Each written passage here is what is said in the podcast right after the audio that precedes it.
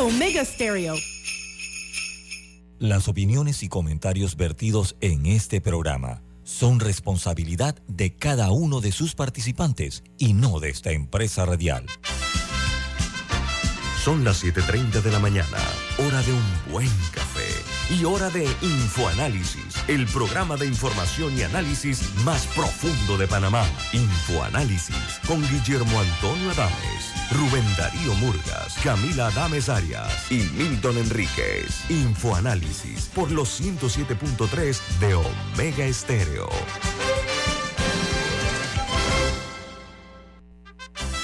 Hola, buen día, bienvenidos. Esto es Infoanálisis, un programa para la gente inteligente. Hoy es 19 de diciembre del año 2022. Y desde la capital de la República de Panamá para el mundo, le saluda el staff de Infoanálisis. Camila Dames, Alexandra Siniglio y Guillermo Antonio Dames. Amigos, este programa es patrocinado por por Café Lavazza, un café italiano espectacular que puedes pedir en restaurantes, cafeterías, sitios de deporte o de entretenimiento. Te da la bienvenida a Infoanálisis. Pide tu lavazza ahora también con variedades orgánicas. Bueno, esta mañana está con nosotros el expresidente de la República, el doctor Ernesto Pérez Valladares. Buen día, expresidente, ¿cómo está usted? Muy buenos días, siempre un gusto estar con todos ustedes. Gracias por la invitación. Gracias, un buen ambiente de Navidad, está eh, muy bien, presidente. A ver si generamos algo de paz y concordia. Oye, sí, a Dios quiera, lo necesitamos incluso. Presidente, eh, primero gracias por por aceptar nuestra invitación esta mañana. Obviamente, eh, la pregunta gira en torno a First Quantum versus la República de Panamá. A ver, eh, la pregunta directa. Si usted fuese presidente de la República, hoy con la experiencia que usted tiene, producto de un quinquenio al frente del gobierno de Panamá, ¿cómo usted manejaría este tema tan, tan delicado porque es harto sabido pues que eh, a inicio de este año se presentó por escrito eh, una nota donde ellos dijeron estar de acuerdo con el pago de regalía mínima por 375 millones de dólares al gobierno de Panamá por la explotación minera. Sin embargo, dos meses después el gobierno le manda el contrato o el acuerdo donde ratificaba esto. Eh, sin embargo, un equipo de abogados en el camino fue incorporándose y sorprendentemente incumpliendo la palabra, porque en muchas ocasiones la palabra es más que suficiente, es más, ellos aceptaron, como usted recuerda, ellos pretenden incumplir ese, ese, ese acuerdo de palabra, primero después escrito, argumentando que ellos tienen una prórroga otorgada hasta el día 30 de diciembre del año 2016 y que les amplía la concesión hasta el año 2037, presidente. ¿Qué opinión le merece? Yo creo que lo primero que tengo que decir es que es un contrato plagado de muchísimas incertidumbres e irregularidades. El contrato se origina durante mi administración como una concesión que se le dio a un señor de apellido Pfeiffer que tuvo intereses mineros en Coclé y que estaba metido en un tema de minas de oro el señor Pfeiffer posteriormente vende la concesión a otra empresa y esta a su vez se la vende a First Quantum. Lo primero que hay que señalar es que ahora se sabe que First Quantum tiene por lo menos 40% de dueños de gobiernos extranjeros, lo cual es constitucionalmente inaceptable en Panamá. Y luego, por supuesto, lo que hicieron de aceptar un, un entendimiento en enero y arrastrar los pies hasta el día de hoy para no firmarlo y para no acordarlo, a mí me parece que es un insulto a la dignidad de Panamá y a la presidencia de la República y a todo el Ejecutivo. Lo que hizo el presidente de la República es lo que tenía que hacer, ahí no había más nada que romper, romper palito. Ahora, eh, yo creo que hay que aprovechar para reevaluar todo el tema. Es decir, nosotros no podemos seguir con una relación con una empresa donde el 40% de sus dueños son estados extranjeros me dicen que está China metida, me dicen que está el gobierno de Singapur, incluso entiendo que hay intereses coreanos también de por medio. Es decir, eso es totalmente inaceptable. E inconstitucional, e inconstitucional también, ¿no? E inconstitucional, por supuesto, es que eso va en contra de todas las, todas las reglas del juego. Luego nosotros tenemos que, que preguntar muchas cosas, ¿no? ¿Por qué se da casi que automática el 30 de diciembre a las 2 y 55 de la tarde del 2016, una prórroga sin más nada. Sin más nada, sabiéndose ya que esta es una empresa que tiene problemas de ese tipo constitucional que estamos hablando. Luego se da un fallo de la Corte Suprema de Justicia declarando el contrato inconstitucional en el 2017, pero no se publica. Es decir, ¿por qué los presidentes subsiguientes de la Corte Suprema de Justicia se sentaron sobre ese fallo hasta el 2021? Cuatro años. O sea, eso a mí me da muchísimas malas, malas luces, luces no solamente eh, amarillas, sino rojas. ¿Por qué se hizo eso? Y luego viene el fallo en el 2017, perdón, en el 2021, y esta gente hace pues lo que acabamos de conversar. Yo creo que verdaderamente, yo entiendo que es una inversión de 7 mil millones de dólares, yo entiendo que hay una gran generación de empleo, yo entiendo que el impacto en el país es muy positivo, pero lo primero que uno tiene que hacer como panameño es respetar sus leyes, respetar su institucionalidad, cosa que no hemos hecho ni nosotros mismos, al sentarnos por cuatro años en un fallo que no se publicó. Ahora, el ah. presidente Pérez Valladares, me queda la curiosidad. ¿Alguna vez, después de todos estos años, usted ha dicho o se ha arrepentido de haberle abierto la puerta a, la minería, habiendo firmado esa, esa concesión? O, se lo pongo de otra manera, si, si en ese momento hubiera tenido una, una bolita de cristal que le hubiese dicho todo lo que ha ocurrido en todos estos años, ¿habría tomado otra decisión?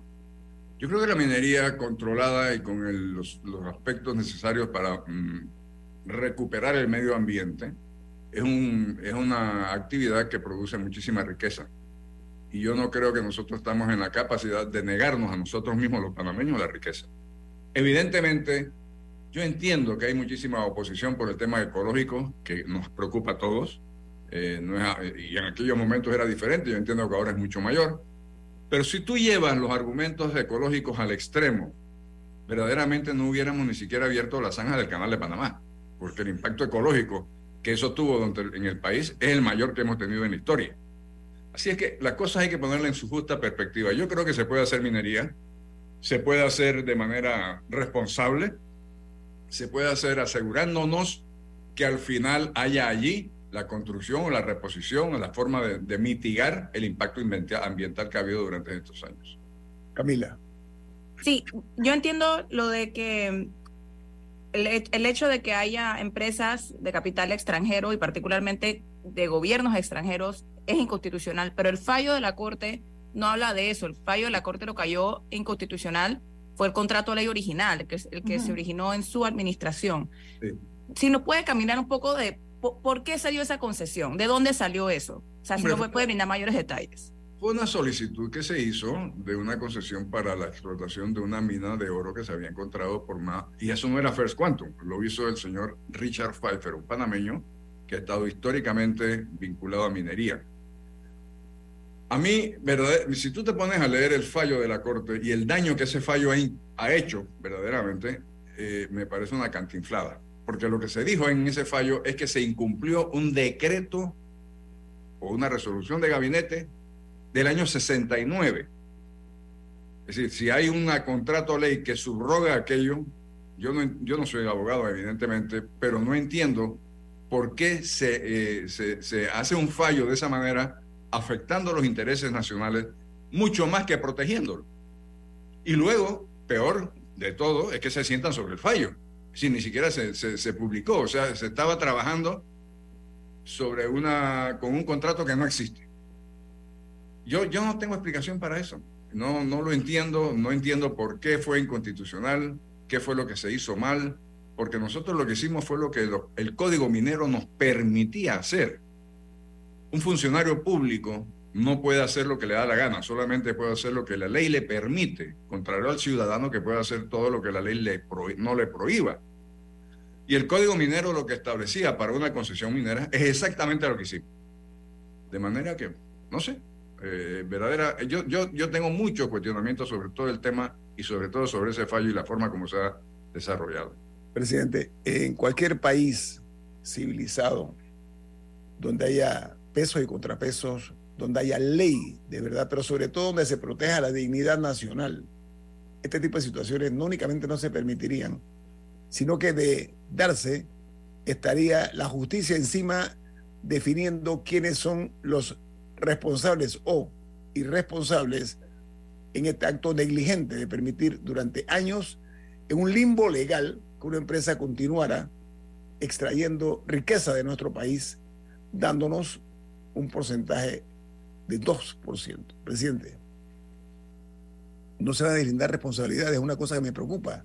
Usted muy bien lo ha dicho. O sea, ¿cómo es posible que hayamos permitido que esto ocurra en este país si no pasa nada, presidente? Pero una consulta, pero el contrato original, esas eran las condiciones. O sea, en la, la concesión que se dio en el 97, el 2% viene desde entonces. El contrato original establece lo que establece y lo que permite el código minero, que era ese famoso 2%. Si está mal o está, sí, por supuesto, nosotros no teníamos experiencia de minería, no sabíamos tampoco si era, si era posible hacer minería en Panamá. Eso fue un contrato que fue más de exploración, una concesión de exploración que de minería. Pero bueno, sí, eso fue lo que se estableció y eso fue lo que se dio. Pero el contrato ley 9, el, contrato ley 9 se extinguió, presidente. O sea, no, sí, no pero, yo, pero, pero, yo quería saber si el 2% venía desde el 97. Sí, viene de ahí, viene de ahí. Pero luego, cuando se hace la expansión, se, se, extiende el contrato, era el momento de pararse y decir, espérate un momentito, esto hay que renegociarlo porque no es justo que tengamos solamente el 2% de la riqueza que se está sacando de este subsuelo. Y no se hizo. Se, un 30 de diciembre a las 2 y 55 de la tarde, como que muy calladito, se renovó por 20 años más el contrato cuando se debió haber hecho un alto para renegociar las condiciones del contrato. Además, en ese momento, Guillermo y amigas, en condiciones favorables a Panamá, porque en ese momento ya había una inversión muy, muy grande hecha, en ese momento habían dinero expuestos, había eh, gente trabajando, o sea, las condiciones que se daban para una renegociación eran muy favorables a Panamá muy diferente en el 97, que no había nada. Lo que había era la idea de que quizás se podía hacer allí una explotación minera. Bueno, el tema aquí ¿Cuáles son los caminos que usted ve ahora, doctor Pérez Valladares? Porque dijo que le parece que lo que ha hecho el, presidente Cortizo es, lo, lo, adecuado, es lo que, tenía, lo que había que hacer. Pero ¿cuáles son las opciones que usted ve ahora? Yo creo que lo que se tiene que hacer es renegociar ese contrato y no con ellos. Yo creo que ellos tienen que, desvincularse de la inversión de estados extranjeros o nosotros tenemos que buscar un operador con el cual podamos tener una, una relación diferente. Eh, Pero no le asusta una demanda internacional o que Panamá ahora quede envuelto en un pleito que nos va a costar millones. Por supuesto que sí, pero el no hacerlo es peor. Yo creo que nosotros tenemos, mire, Panamá tiene muchísima experiencia en ganar arbitrajes internacionales. Nosotros hemos ganado todos los arbitrajes donde hemos sido parte, por ejemplo, con la construcción de la expansión del canal. De manera, y tenemos todos los elementos de juicio para ir a un arbitraje y ganarlo. Porque no es justo la, relación que tenemos y además es inconstitucional desde todo punto de vista que estados extranjeros, por debajo, eh, calladitos la boca, estén metidos sacando eh, provecho de nuestros recursos nacionales. Eh, vamos a un corte comercial. Estamos platicando con el expresidente de la República de Panamá, el doctor Ernesto Pérez Valladares. Viene más.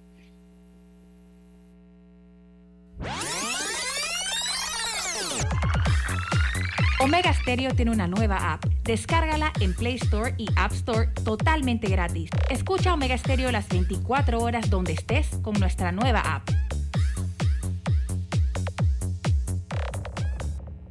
Queridos amigos, les recordamos que durante todo el mes de diciembre, Hogar y Salud tendrá la superventa navideña, donde usted podrá conseguir todos sus productos a super precios. Si usted necesita una cama, una silla de ruedas, un sillón reclinable, un cojín ortopédico, un andador o cualquiera de los productos de Hogar y Salud, aproveche ahora en diciembre la oportunidad de conseguirlo con un super descuento en cualquiera de las sucursales de Hogar y Salud. Recuerde, en diciembre todos los productos de Hogar y Salud a super precios.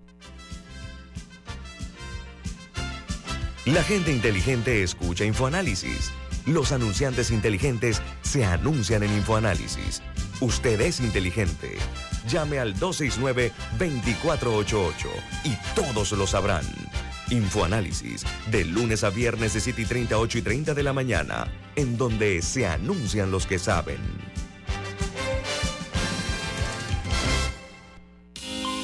Visita Flamenco Marina, donde puedes realizar una ruta gastronómica para deleitarte con nuestra variedad y degustar el mundo desde un solo lugar. Puedes disfrutar el sabor de la comida griega, panameña, brasileña, oriental, italiana y fusión con la mejor vista a la ciudad de Panamá y su inigualable vista al atardecer desde la marina. Flamenco Marina, la marina más completa de Panamá.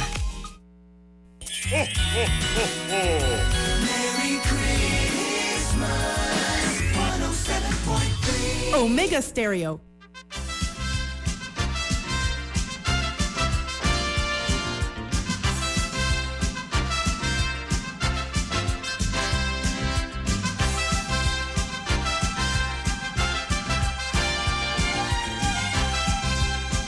Camila, usted tiene un mensaje, ¿de qué se trata?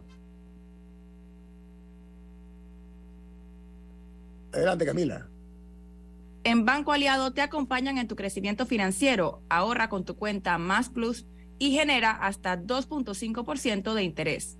Banco Aliado, tu aliado en todo momento. Puedes visitarlos en su página web bancoaliado.com o seguirlos en sus redes sociales como arroba Banco Aliado.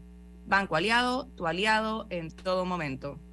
Presidente Ernesto Pérez Valladares, haciendo historia, mirando las páginas a la inversa, hacia atrás, mirando hacia el pasado. Usted fue uno de los hombres cercanos al general Omar Torrijos Herrera, ¿correcto? Sí, señor, así es. No únicamente en el plano oficial, sino que entiendo que también hubo un nexo eh, ya producto de los años eh, amical. ¿Es así? Teníamos una amistad entre familias, así como no. Bien. Particularmente con mi hija pequeña. bueno, sí, Torrijos fue parte de mi familia.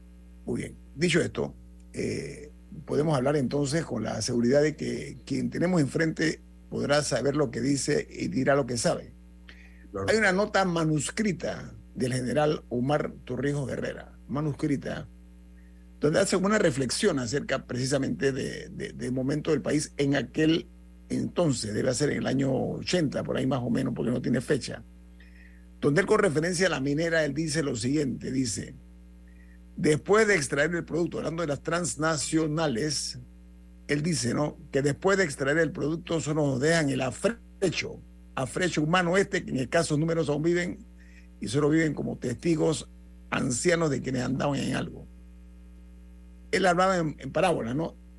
¿Qué interpreta usted esa expresión del general Torrijos sobre el tema que de alguna manera Que de alguna manera nosotros tenemos que buscar un mecanismo de asociación para la extracción de minería que sea productivo desde el punto de vista humano.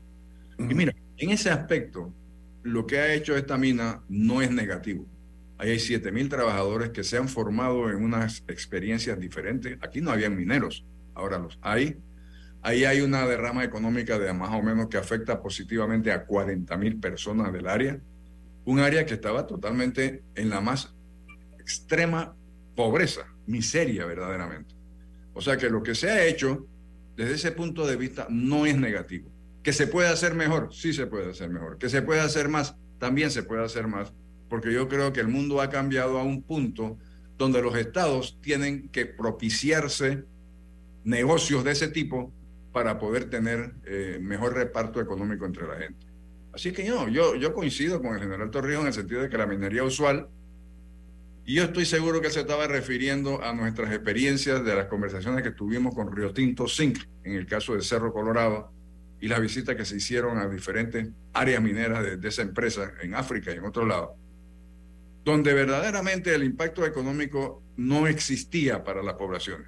Yo creo que ahí había eh, un malestar de parte de él de decir, bueno, pero es, nuestro, es nuestra tierra, es nuestro material, nosotros tenemos que beneficiarnos por lo menos igualitariamente con lo que se están beneficiando que nos lo extrae. Y yo creo que ese es el sentido de su palabra. Oiga, presidente, me, vaya a haber dicho eso. Entonces, en pocas palabras... Eh, hablaba de Remansa y San Pedrito, ¿no? Eso es lo que menciona la carta. Que la carta está circulando en redes sociales, ¿no? No, sí, hablé con personas cercanas a él en su momento y me dijeron que sí esa es la letra del general Torrio, que sí, es un documento cierto. Ya yo eh, confirmé eso, me lo han dicho personas muy serias. Sí, él, él, él inicia la carta hablando de de, a ver, es muy puntual, incluso demuestra que conoce muy bien el área, ¿no? Él habla de, eh, dice, explotaciones mineras en Veraguas, en Remance, que está próximo a una comunidad conocida como San Pedrito, correcto, Alessandra, cerca de Calabacito y Cocuyo. O sea, él, él, no habla así eufemísticamente, él habla directo desde el punto de vista geográfico. Eso eran explotaciones mineras de oro en el área, de, sí, el área de Cucuyo, toda esta área en Veraguas, que él, tú sabes, además era su provincia. Él había visto cómo había quedado eso destruido, eh, después de que se extrajo el material, el mineral, el oro, las poblaciones no se mejoraron en nada, al contrario, quedaron más sumidas en mayor miseria. Y eso, eso es lo que le motiva a él, pienso yo, esa expresión. Presidente, entonces, en pocas palabras, eh, los señores de la Quantum no cumplieron su palabra después que hicieron público. Yo vi unos twitters incluso en ese caso, estamos negociando con personas, a mi juicio, poco confiables. Ahora, pero al mismo tiempo, francamente, no fue un poco, yo, yo no sé si fue una estrategia de depresión por parte del gobierno panameño o qué, pero hacer un anuncio de esa magnitud, incluso hablar de cómo se iba a repartir el dinero entre los bonos a los jubilados y tal cosa, sin tener un solo documento escrito, también me parece un poco estratégico. No sé si irresponsable. Había un documento escrito, había un documento que, se, que envió la minera al gobierno aceptando los términos de lo O sea, pero, había un compromiso firmado de que en efecto ya, ya estaban de acuerdo. Obviamente no había un contrato, pero había un intercambio de, de, cartas o de documentos diciéndole esto es lo que vamos a hacer. O sea, si hay una empresa seria y tienen palabra, evidentemente eso se pudo haberse aceptado como un compromiso. Ahora, mira, hay que, hay que investigar un poquito más. ¿Qué será lo que pasó entre enero del 22 y esta fecha que los ha echado para atrás? En primer lugar, hay que tener en, mente que ellos están ahora mismo negociando un contrato que creo que es en Zambia, eh, con un nuevo gobierno, que entiendo que ese nuevo gobierno les está exigiendo muchísimo más de lo que tenían en el contrato anterior. Y evidentemente todo el mundo está viendo también si aquello, en aquel momento, qué va a pasar con el contrato que tienen en Panamá. Si aquí se cede demasiado desde el punto de vista de la empresa, eso le va a afectar sus intereses allá también. O sea, el contrato aquel se va a ver modificado en el sentido positivo para el pueblo de Zambia. También hay otra parte. A lo mejor ellos han visto que la proyección del precio del cobre no es lo que esperaban en enero del 22. Es decir, hay muchas cosas que que juegan en esto, que, podemos especular, porque verdaderamente no tenemos ninguna información. Yo no tengo ninguna información. Pero yo entiendo que el gobierno pudo perfectamente bien investigar un poquito más cuáles fueron las causas de renegar sobre lo que habían acordado en enero del 22. Sí, presidente, pero a ver, eh, yo creo, primero que es un hecho sabido, yo no soy minero, ni, ni, lo voy a hacer, que los precios del cobre y de este tipo son commodities que varían, es correcto, o sea, Primero, eso primero. Segundo, me suena un acto de candidez casi inaceptable que no hayan tirado esos números, voy a usar un término ya eh, de, negocio. Pero yo tengo entendido que el acuerdo sí les permitía que si el precio bajaba, o sea, sí había como cláusula por si el precio bajaba debajo de cierto... Sí. lo que pasa es que no hemos leído, y nosotros no hemos leído lo que se acordó tampoco en este... Sí, lo que ha trascendido... Ah, ¿Ah? Pero... No se acordó, lo que hubo fue eh, un esquema de esto es lo que queremos, vamos a acordarlo. Y en ese vamos a acordarlo, tenían que haberse establecido los parámetros sobre los cuales se iba a variar la participación o el aporte. Pero mira, lo que el gobierno recibió y exigió fue un aporte mínimo. Es decir, a mí no me importa cómo estén los precios del cobre, a mí no me importa lo que tú te estés ganando. Lo mínimo lo que, ya te llevaste. ¿Eh? Ni lo que ya te llevaste. Ni lo que, sí, pero bueno pero lo mínimo que me vas a pagar es esto. Entonces, yo creo que aunque haya habido una, una baja de precio, aunque haya habido lo que haya habido, ese mínimo se estableció independientemente de todo lo demás. Y yo, sí presidente, presidente. Yo sí creo que nosotros tenemos que ver exactamente qué fue lo que se llevaron y qué impuestos pagaron y cómo es que se va a resarcir, sobre todo desde el momento en que se declara inconstitucional hasta el momento en que estamos. Es que ahora vamos a tener que Pero es que, pero es que esa es parte del tema. Es parte del tema, no es solamente el 2%. Es que la empresa no pagaba agua, no pagaba impuestos sobre la renta. O sea, no pagaba una serie de cosas que. Ah, o sea, pero más, allá, una serie de cosas más allá del 2% o más, más allá de cuánto costaba el precio del cobre. Y un poco la pregunta que me hago yo y que sé que se hace mucha gente es cómo, o sea, cómo se da una concesión, cómo se, cómo se tiene una relación con una empresa, quien sea, con tanta, con tanta entregándoles todo. Exacto, entregándoles todo. O sea, estamos tan desesperados así que, que a quien sea que venga, les regalamos todo. Y es eso normal.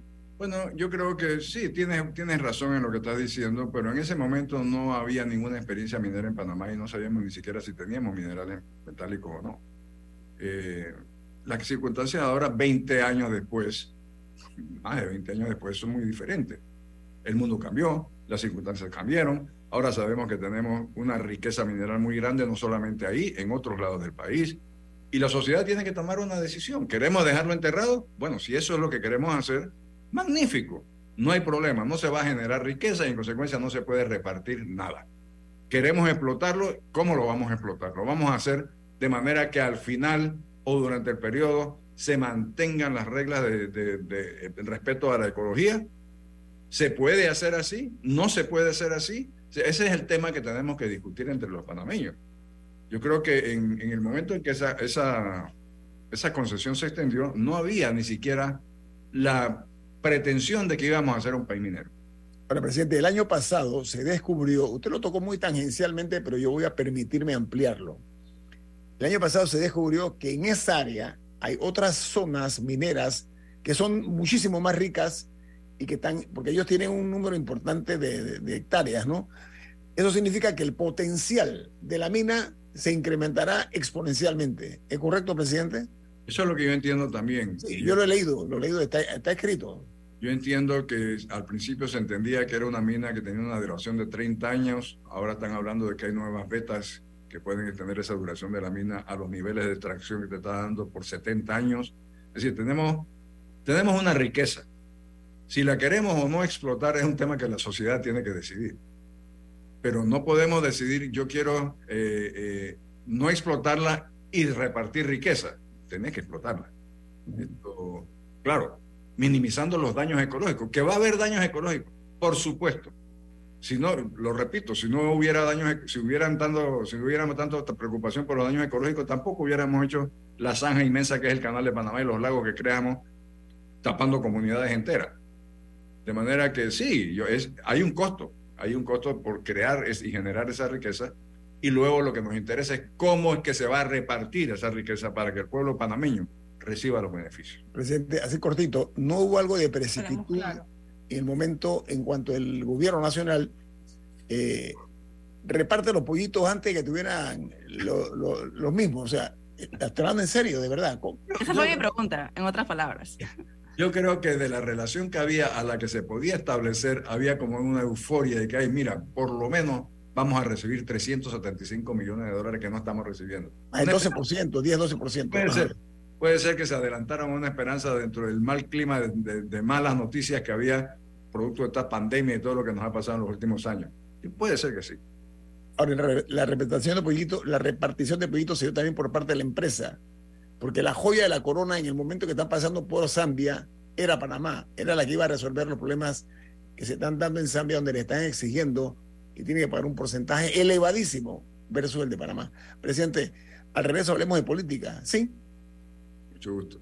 Vamos, viene vas aquí en Info Análisis. Este es un programa para la gente inteligente.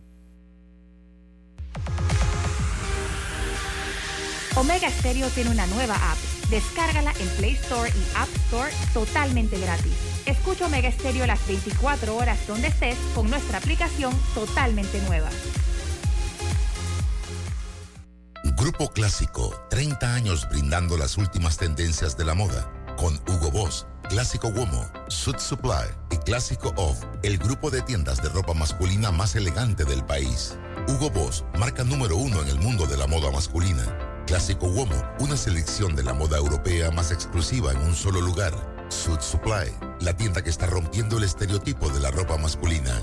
Clásico Off, los mejores precios en tus marcas favoritas. Visítanos en los mejores centros comerciales del país. Grupo Clásico, 30 años liderando la moda masculina en Panamá. La gente inteligente escucha InfoAnálisis. Los anunciantes inteligentes se anuncian en InfoAnálisis. Usted es inteligente. Llame al 269-2488 y todos lo sabrán. Infoanálisis, de lunes a viernes de 7 y 30, 8 y 30 de la mañana, en donde se anuncian los que saben.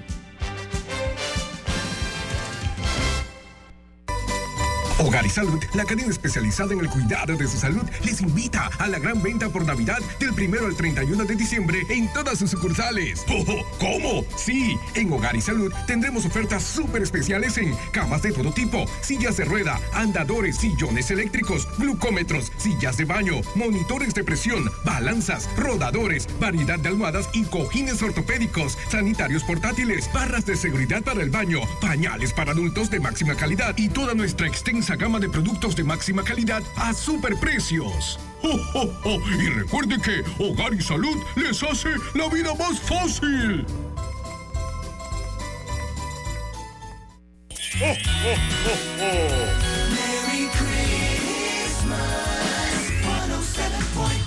Omega Stereo.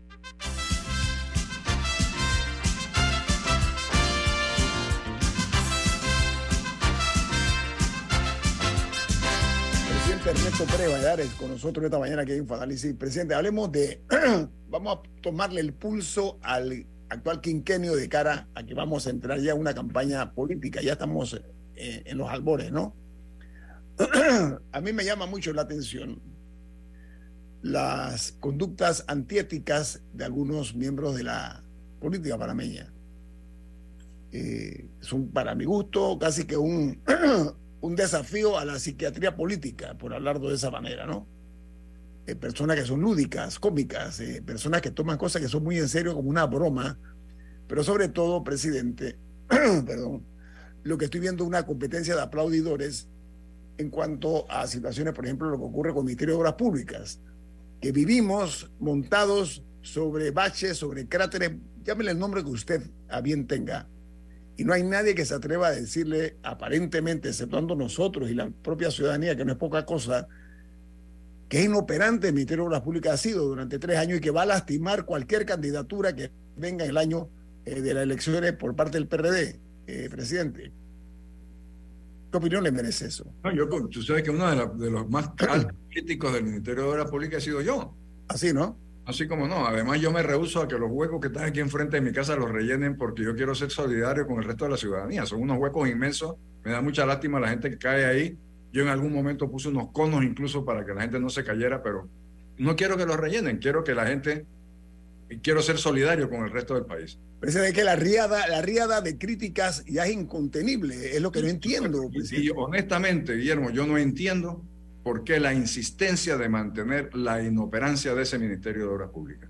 Si el señor ministro no es capaz de lograr sus presupuestos, ¿qué hace allí? Pues váyase para su casa, señor.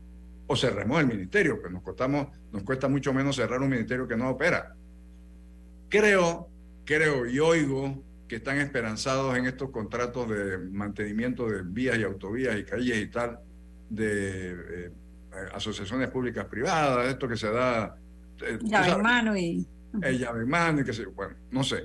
Creo que están apostando a eso durante el año 23 y la gente al final va a decir, vaya, como que sí hicieron, mira, arreglaron todo, ya se me olvidaron los huecos, pero la gente no se va a olvidar. ¿eh? Yo creo que eso ha sido un daño político, aparte del daño económico, el daño político muy grande a la administración del presidente. Eso como poner el parche antes de la herida, ¿no? O sea, no, no sé, presidente, o sea, no...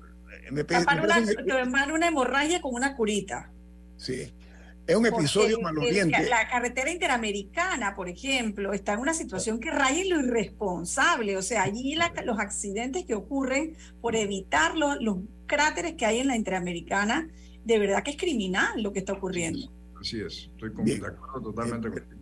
Presidente, la situación actual, una oposición eh, eh, muda, que no tiene eh, presencia en la... No estoy hablando de una oposición malsana eh, e irresponsable, estoy hablando lo que corresponde a la clase política, lo hacemos los medios, o sea, criticar cosas como estas.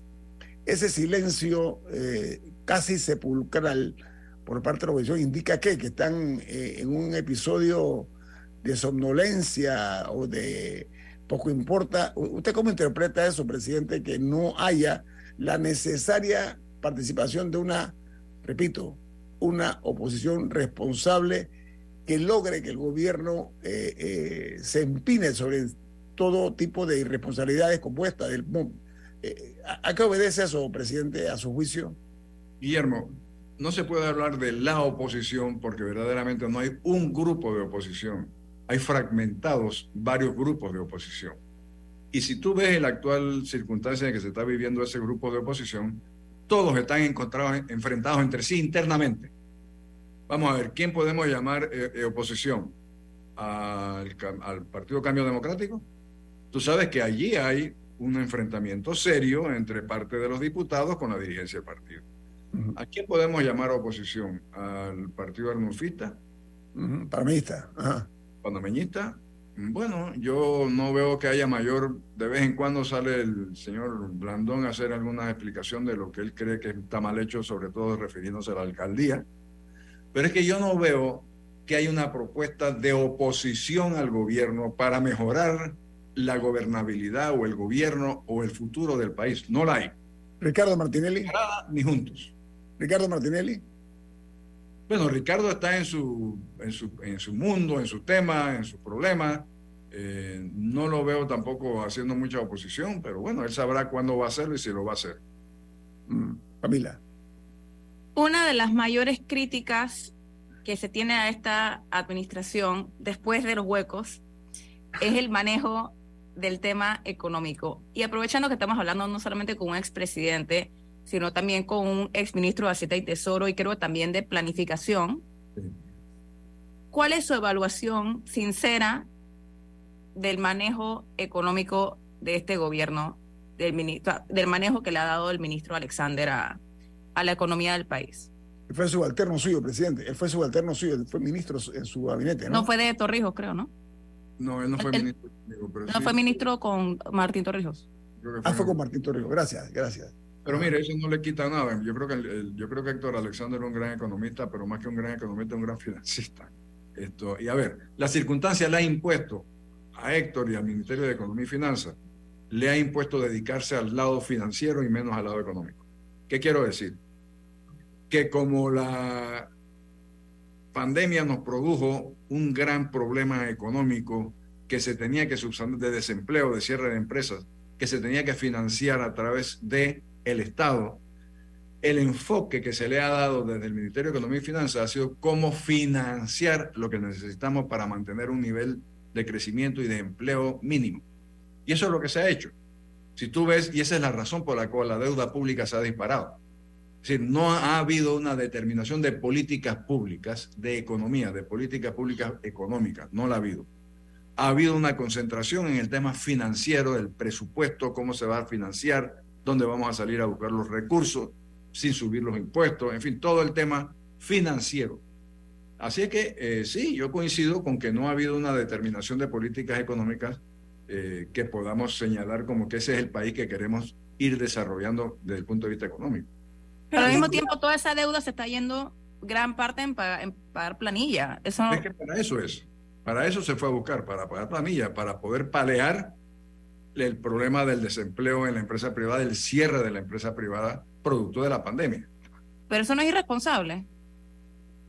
Pero más irresponsable es tener eh, 100 mil personas en la calle sin poder generar ningún clase de ingreso, con una eh, presión social muy grande.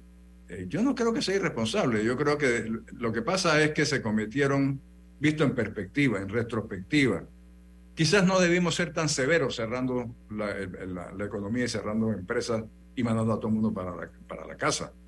Pero también tenemos que tener claro que era una pandemia sin ninguna experiencia, no solamente en Panamá, en ningún lado del mundo se sabía cómo se manejaba. Mira lo que pasó en China. Acaba incluso de haber un estallido social en China, que es China, porque la gente está desesperada. No pueden salir. Están cerrando empresas. En fin, eh, esto, ha, creado eh, una situación desesperante no solamente en Panamá, en muchos lados del mundo. Presidente, pero el problema no es aumentar la planilla, como por lo menos así lo veo yo. El problema es que si la gente trabaja o no trabaja, o dónde enfocas la planilla, porque si la planilla es de la Asamblea Nacional, que no vemos el resultado, lo productivo para el país que pueda surgir de ahí, cuando tienes una ciudad deteriorada, tienes una ciudad sucia, llena de, ya lo hemos hablado, de huecos, de basura, despintada, los puentes en evidente deterioro ponga a la gente a trabajar en cosas que de verdad impacten la calidad de vida de la gente. Pasos peatonales, o sea, que, que por sí, sí, hay que generar trabajo, sí, perfecto, pero eh, ¿cuál es ese trabajo? ¿Cómo impacta no solo el bolsillo de esa gente, sino a la comunidad? Y eso es lo que no estamos viendo. y la calidad de vida. Una asamblea que evidentemente ni siquiera cabe en las oficinas de la asamblea, te indica que son botellas y eso es escandaloso. Yo creo que todos podemos coincidir en que lo que se debe generar es trabajo y no botellas. Eso estamos claros. Y si hay un endeudamiento público para mandar, para pagar trabajo, es menos criticable que tener un endeudamiento público para pagar botellas o clientelismo económico, clientelismo electoral. Sí, eso no hay duda. O sea, eso no, eso no lo tenemos que discutir. Evidentemente es así y todos tenemos que coincidir en que eso es dañino a Panamá. Eh, tener una cantidad de, de, que funcionarios en una asamblea que no hay forma de que se puedan sentar todos juntos en ningún lado. Tendría que sentarse en un estadio. Y entonces inventar temas como que es que son trabajadores comunitarios, eh, deportistas. No, no, eso es mentira, eso es falso, eso son excusas. Además, esa no es la función del diputado. Y ahí regresamos al punto fundamental. Hay que cambiar la forma como se eligen los diputados. Nosotros no podemos seguir viviendo en este clientelismo, que el diputado es el que soluciona y el diputado para solucionar necesita recursos del Estado, esos recursos del Estado se usan en clientelismo. No podemos seguir así. Presidente, la paz no es únicamente la ausencia de violencia. La paz social tiene que ver mucho también con la parte media del cuerpo, estoy hablando con el estómago. Y hay muchísima gente que está pasando problemas muy serios por el tema económico, que son, usando su palabra, son paliados por cargos públicos que no están desempeñando porque es muy cómodo desde la casa, pues justificar con cargos que no existen ni cumplen. ¿Qué haría usted al respecto, presidente? Yo creo que hay que buscar la manera. En primer lugar, Guillermo, mira, el problema, el problema, vamos a hablar en términos generales, el problema de los subsidios para calificar las cosas como son. Porque estos no son trabajos, estos son subsidios. El problema de los subsidios es que son interminables. Cuando tú creas un subsidio, debieras ponerle fecha de cumpleaños. Se va a acabar tal día. Y va a tener este propósito. Pues no lo hemos hecho así. Hemos creado subsidios, eh, eh, trabajo falso, eh, botellas, sin ninguna perspectiva de finalización. Entonces yo creo que hay que, hay que verdaderamente sentarse a reestructurar el tamaño del Estado panameño, el, tamaño es demasiado grande para lo que necesitamos. Tenemos yo no sé cuántos ministerios y todos los días inventan uno nuevo. Y no hay necesidad. O, direcciones. No hay, necesidad de tener esa cantidad de burocracia. Es decir, nosotros aquí tuviéramos, seis o siete eh, áreas de responsabilidad con una cantidad de secretarios en esas áreas que pueden llevar adelante la función del gobierno y del Estado. Pero es que tú tienes que tener la, no quiero decir la capacidad, pero la visión de qué hacer, de cómo vas a, reformar el país. Tú tienes que verdaderamente pensar en una revolución. No armada, no dura, pero una revolución de reestructuración de la estructura del Estado panameño, valga la redundancia. Pero esa, esa es el, quienes pueden hacer es restaurar eh, eh, no únicamente eso que usted dice, sino que el propio PRD se restaure, la cultura perredista, ¿no? ahora que está en el poder, presidente, porque es muy rico hablar desde la oposición y ahora que son gobierno, yo quisiera ver que realmente practiquen lo que predicaron, ¿no? Esa es la, la realidad de la política, no únicamente en Panamá, sino en todas partes. Presidente, podemos quitar unos cinco minutos más porque tengo un compromiso comercial, ¿sí? Yo gusto, encantado. Continuamos conversando con el expresidente Ernesto Pérez Valladares aquí en Info Análisis. Este es un programa para la gente inteligente.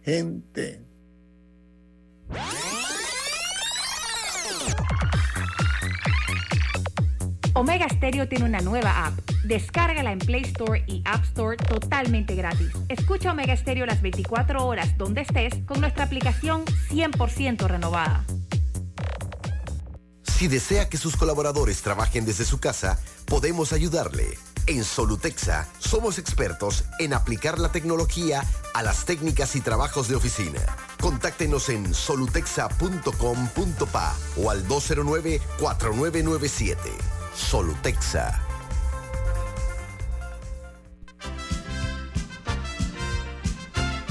La gente inteligente escucha InfoAnálisis. Los anunciantes inteligentes se anuncian en InfoAnálisis. Usted es inteligente. Llame al 269-2488 y todos lo sabrán. Infoanálisis, de lunes a viernes de 7 y 30, 8 y 30 de la mañana, en donde se anuncian los que saben.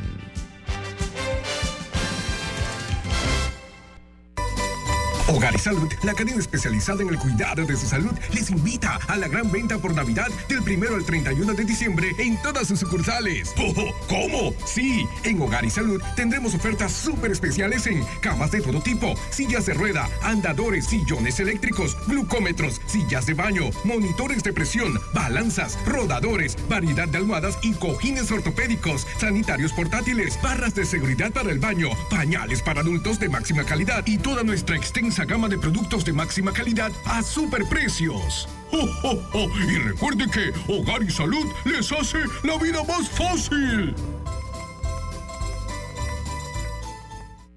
¡Oh, oh, oh, oh!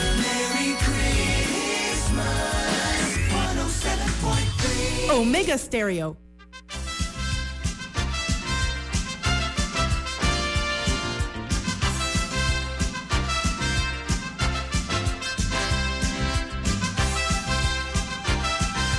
Ernesto Pérez Valladares, un gusto tenerlo aquí. Estamos robándole tiempo valioso, pero bueno, usted es una persona que tiene, es muy recursivo, así que podemos hablar con usted todo el programa. Mire, presidente, eh, la pobreza garantiza la manipulación y eso lo sabe la clase política, ¿sí? El problema es que en Panamá estamos llegando a niveles de pauperización. Aquí hay verdaderamente una situación altamente crítica tenemos una clase media que es menos dependiente, hay, hay, que aceptarlo, ¿no? Aunque se ha visto poco a poco, se ha ido estrechando la vida de la clase media, que es el colchón que evita el roce entre la clase alta y la clase baja, que nos ha hecho la diferencia a nosotros de Centroamérica, ¿sí? Bueno, ahora, presidente, ya tenemos, ya se escuchan los sonidos de los motores de la política comenzando a sonar. ¿Usted no ha pensado en volver a la política, presidente Pérez Valladares, en un momento tan crítico como esto? Como este que estamos viendo, eh, alguna gente dirá, bueno, que este eh, es como un toro en una tienda de antigüedades, ¿no? El estilo suyo de, gobernar. Y lo digo con las consideraciones propias, presidente, pero siendo brutalmente sincero. Usted, por, eh, habla por su propio, temple, su, personalidad. ¿Se necesita ahora en el 2024 alguien así? ¿Y usted cree que podría ser una, forma, una fórmula en la búsqueda de una regeneración no únicamente del, país, sino del propio sistema que nos gobierna, presidente Valladares. Desde el momento que yo acepto venir a un programa como el tuyo y hablar de los temas que estamos hablando, es evidente que estoy metido en política. Lo que no estoy es metido en política electoral, que es otro tema, esa es otra cosa. Y es lo que estamos ahora eh, hablando un poquito. A mí me interesa la política desde el punto de vista del futuro de este país. ¿Qué es lo que vamos a hacer con esto? ¿Qué, es lo que usted, ¿qué, hace falta, presidente? Hace falta educación de calidad por encima de todo. Tenemos una pésima educación, pésima educación. Tú puedes crear todos los incentivos y todas las posibilidades para que haya inversión aquí en este país, pero si no tenemos a la gente calificada, ¿para qué esa inversión? ¿Van a venir a manejar los chinos? ¿Van a venir a manejar los eh, de otros países? Es decir, la inversión que estamos buscando necesita gente, mano de obra calificada que no estamos produciendo. Estamos nosotros en una educación decimonónica. Se dijo desde el momento que se tumbó la reforma educativa que pronto se iba, fíjate tú de cuándo estamos hablando, del gobierno de Aristides Rollo, que pronto se iba a crear una nueva, jamás pasó. Y estamos viviendo con unos sistemas educativos antiguos que no producen lo que nosotros necesitamos como país. Así es que no, eh, hay que enfocarse en las cosas, hay que cambiar la forma como se eligen los diputados, lo vuelvo a repetir. Mientras nosotros no cambiemos la institucionalidad que, que tenemos ahora mismo, vamos a seguir teniendo el mismo proyecto, el mismo producto. Mm. Decía Einstein que es estúpido pensar que haciendo lo mismo vamos a tener resultados diferentes. Pues no, vamos a tener los mismos resultados. Hay que cambiar la forma como se, como se estructura y se eligen los magistrados de la Corte Suprema de Justicia. O sea, nosotros tenemos que hacer reformas puntuales al país para tener una perspectiva de crecimiento y de desarrollo mejor que la que tenemos. Ahora mismo no la tenemos. Presidente, hay quienes dicen que, que, la política en Panamá es una intelequia, ¿no? Hay, hay no pocos que dicen eso, producto exactamente de cómo se ha ido eh, poco a poco desmejorando la clase política. Ahora, tenemos una situación real, una Asamblea Nacional que manipula al gobernante de turno, contrario a como ocurría antes, que era el Ejecutivo el que lo controlaba. Yo creo, para que quede claro, en lo que se llaman peso y contrapeso. Sin embargo, el peso de la Asamblea Nacional de Diputados es una cosa realmente impactante. ¿Usted qué haría, presidente? no, me hagas, esa pregunta. no, usted Necesito un, programa entero ahí para responder. No, pero usted es un hombre, presidente, su temperamento. Déjeme decirle algo. A ver, dígame. No, nos gusta o no nos guste, y retomo la pregunta tuya anterior, cada dirigente le pone, le imprime su propia personalidad a la institución que dirige. Ok dijiste que yo era como un toro en una, en una juguetería, en una cristalería. No, no, una, una, cristalería fue lo que yo dije. ese, es el, tema del elefante en una cristalería, ¿no? sí, ese es mi carácter. Yo soy un carácter eh, difícil, duro, lo que tú quieras, determinado, llámalo como tú quieras, pero ese es mi carácter. Bueno, hay gente, hay personas que tienen un carácter muy diferente. Hay personas que evitan, por ejemplo, un enfrentamiento al costo que sea. Los mecanismos para controlar, para hacer lo que tú necesitas, están en el Ejecutivo. Si lo usas o no lo usas, es determinación del Ejecutivo. Pero existen los mecanismos. Y yo no sé, yo no, a mí no me consta, de verdad, y te lo digo sinceramente, no me consta que sea cierto que la Asamblea domine al Ejecutivo. Es la impresión que mucha gente se lleva. disimula bien, entonces. Sí, le está hablando con gente inteligente, acuérdese. sí, pero mira, pero mira, Guillermo, mira, mira lo que ha pasado. El Ejecutivo ha logrado en la Asamblea todo lo que ha querido y lo que se ha propuesto en el proyecto. ¿A qué precio? ¿A qué precio? Ah, ese es otro tema. ese es el tema. Ese es el tema. y por eso yo te digo que existen otros instrumentos pero vendiéndole el alma al diablo, porque al final, mire lo que ocurrió con el Tribunal Electoral. Como tú quieras, pues es que yo no sé lo que ocurrió con el Tribunal Electoral. Bueno, pero es un secreto a voces, ¿no? Que ahí hubo un, intercambio. a ti no te cuenta eso que sea realmente lo que pasó. Bueno, yo no, sé si estaba allí, pero no, tengo pruebas, pero tampoco dudas, presidente. No sé si fue una propuesta real del Ejecutivo a través de la Corte o si fue una negociación de la Corte con el Ejecutivo. Yo no lo sé. Yo no lo vivo y no lo puedo decir. Se especula, se dice, sí, pero uno no vive, realmente hay que pensar en la realidad, uno no vive de especulaciones ni de, como dicen los gringos, hearsay, ¿no? que se dice por ahí. De manera que yo creo que eh, si tú ves y analizas fríamente, el Ejecutivo ha logrado en la Asamblea lo que se ha propuesto. Sus presupuestos, sus leyes, sus nombramientos, sus ratificaciones, no ha habido ningún enfrentamiento de ese tipo. Bueno, la, Asamblea también, consiguieron todos los, todo, todo el dinero que querían. La Asamblea ha conseguido todo también. Eso conmigo hubiera sido diferente, pero bueno, ahí están los instrumentos para poderlo hacer diferente. Que se quiera o no se quiera son otros 500 pesos. Presidente, una pregunta. ¿A usted en algún momento el presidente Cortizo le ha consultado? Porque eh, usted, con todo respeto, en, en, países de primer mundo, como sobre todo los asiáticos, las personas con experiencia son muy respetadas y son consultadas. Les llaman los monos sabios. Eh, Japón, por ejemplo, ¿no? No le estoy diciendo a usted, sino estoy hablando de las consideraciones hacia escuchar al que más sabe, al que más ha vivido, al que tiene más experiencia. ¿Usted, ¿A usted no se le consulta para nada, presidente, o sí? Yo tengo que decir que afortunadamente no. Le salió del alma. decía, usted estaba brutalmente sincero, presidente. Gracias por hacerlo. A ver, bueno, es que una curiosidad que tengo es que aparte de los choques entre el Ejecutivo y la Asamblea, eso está ligado mucho, el hecho de que es su propia bancada, eso está ligado mucho a divisiones dentro del PRD. Se acerca un año electoral Ya estamos a tres pasos del 2023. En el 11 de junio se viene una, lo que yo creo que va a ser una amarga primaria dentro del PRD. ¿Cómo es el ambiente en el partido hasta ahora? ¿Están los cuchillos largos afuera todavía o...?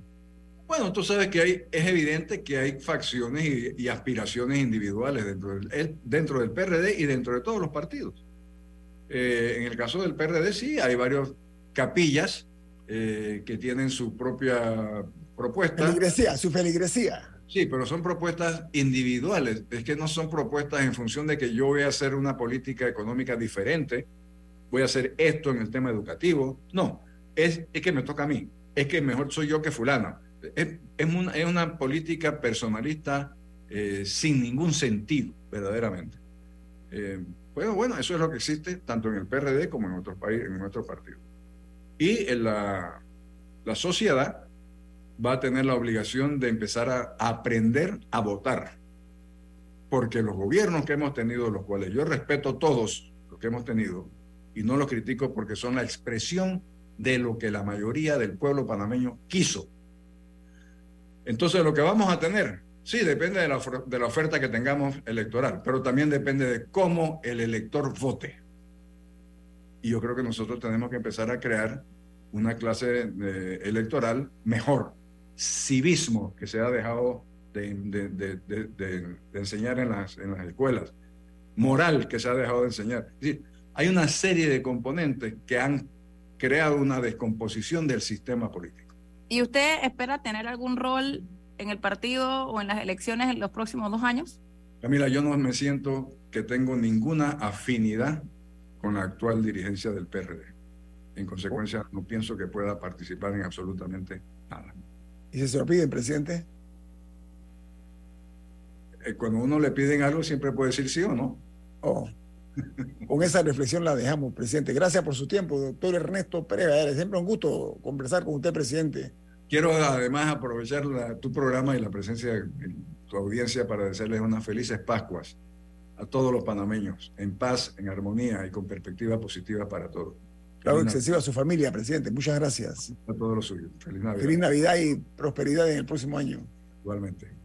Viene Álvaro Alvarado con su programa Sin Rodeos. Camila, ¿quién despide Infoanálisis?